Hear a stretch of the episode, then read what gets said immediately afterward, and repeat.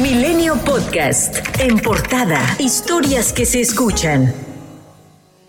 Este martes, la Alianza Mexicana de Organización de Transportistas mantuvo plantones de protesta, obstruyendo con sus unidades la circulación vehicular en diversas carreteras del país. En el pliego petitorio dado a conocer por la organización, destacan las siguientes exigencias: reemplacamiento para vehículos de carga y turismo, tarifas oficiales para el transporte, prohibición de vehículos doblemente articulados, alto a abusos de autoridad, disminución de costos de las autopistas, urgente reclasificación de carreteras nacionales quitar pagos de permisos municipales, aumento del plazo para el complemento de carta deporte, reducción de los precios del combustible, no más impuestos para el sector transporte y seguridad en carreteras. Transportistas que laboran en Estados Unidos apoyan la causa desde las redes sociales. Aunque andes en una de las compañías grandes, no importa, voy a mencionar alguno, el Chilín de Alanís, por no dejarse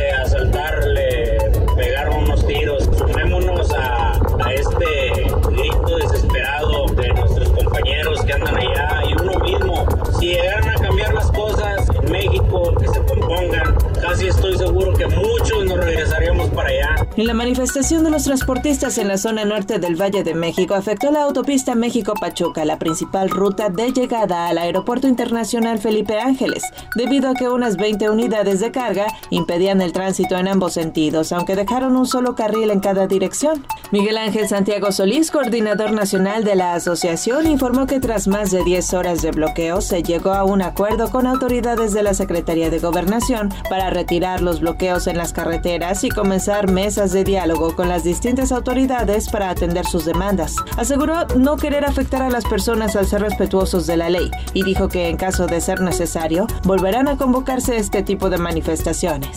Mientras, el comisionado de la Oficina de Aduanas y Protección Fronteriza, Chris Magnus, se encuentra de gira por México y ayer fue recibido en las instalaciones de la Secretaría de Relaciones Exteriores por el jefe de la Unidad para América del Norte, Roberto Velasco. Ambos países afinaron una ruta de para lograr la modernización de la infraestructura fronteriza. El secretario de Relaciones Exteriores, Marcelo Ebrard, inició una gira por Medio Oriente y la India con la intención de atraer inversiones a México, fortalecer el sistema de salud frente a la posible aparición de nuevos virus en el futuro y afinar las relaciones diplomáticas en la región.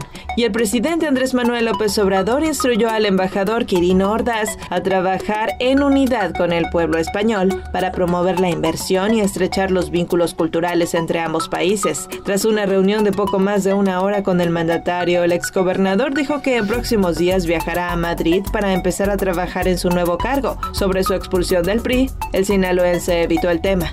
Un juez federal admitió a trámite un amparo que promovió el magnicida Mario Aburto Martínez, quien reclamó que la Fiscalía General de la República ha incurrido en omisión porque no ha investigado la presunta tortura de la que fue objeto tras ser detenido por el asesinato del candidato del PRI a la presidencia de la República, Luis Donaldo Colosio. Jesús González Schmal fue el encargado de revisar para la Comisión Nacional de Derechos Humanos la queja presentada por Mario Aburto. Reveló que está convencido de su inocencia y que una nueva investigación arrojaría una conclusión distinta a la de las investigaciones previas. Mencionó que las violaciones que hubo en el proceso a los derechos humanos de aborto tienen una constancia. Por ejemplo, en la primera declaración que él hace no tiene defensor ni de oficio ni particular. Está hecha ante un Ministerio Público Federal que por cierto no tenía competencia federal sino que era del fuero común del estado de Baja California. Sin embargo, en el informe de la investigación del homicidio del licenciado Luis Donaldo Colosio Murrieta, que contiene el expediente del caso analizado, desde 1996 hasta 1998 se determinó la culpabilidad de Mario Aburto y los motivos para dejar en libertad a Otón Cortés Vázquez, señalado como el segundo tirador.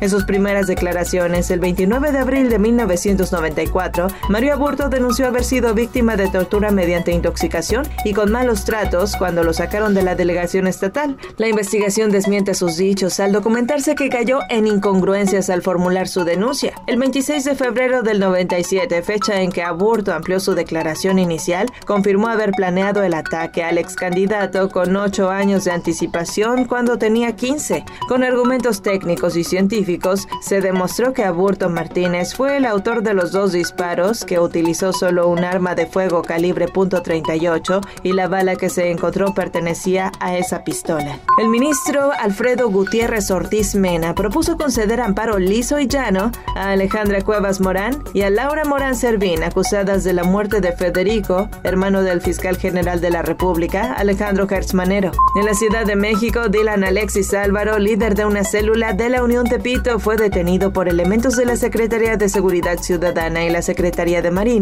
luego de que presuntamente amenazó con un arma larga a un transeúnte en la colonia DM Nacional, alcaldía Gustavo Amadero. La Fiscalía General de Michoacán ofreció una recompensa de 200 mil pesos por Carlos Gerardo Sánchez y Magdiel Urbina Chimal, presuntos responsables del homicidio del periodista Armando Linares en el municipio de Zitácuaro el pasado 15 de marzo. La jefa de gobierno de la Ciudad de México, Claudia Sheinbaum, recibió un nuevo oficio del Instituto Nacional Electoral que le pide eliminar publicaciones de redes sociales que presuntamente constituyen propaganda a favor de la consulta de revocación de mandato. En su cuenta de Twitter, la funcionaria informó que procederá a bajar los mensajes, pero impugnará porque es parcial y excesivo. En 24 horas, México sumó 12 nuevas muertes por COVID-19 y 554 contagios, de acuerdo con el comunicado de la Secretaría de Salud. Hugo López Gatel Ramírez, subsecretario de Prevención y Promoción de la Salud, aseguró que el gobierno federal nunca ha requerido la de la aplicación de las acciones preventivas ante el COVID-19, por lo que dijo que la población es la que elige si debe continuar o no usando el cubrebocas. Milenio Podcast.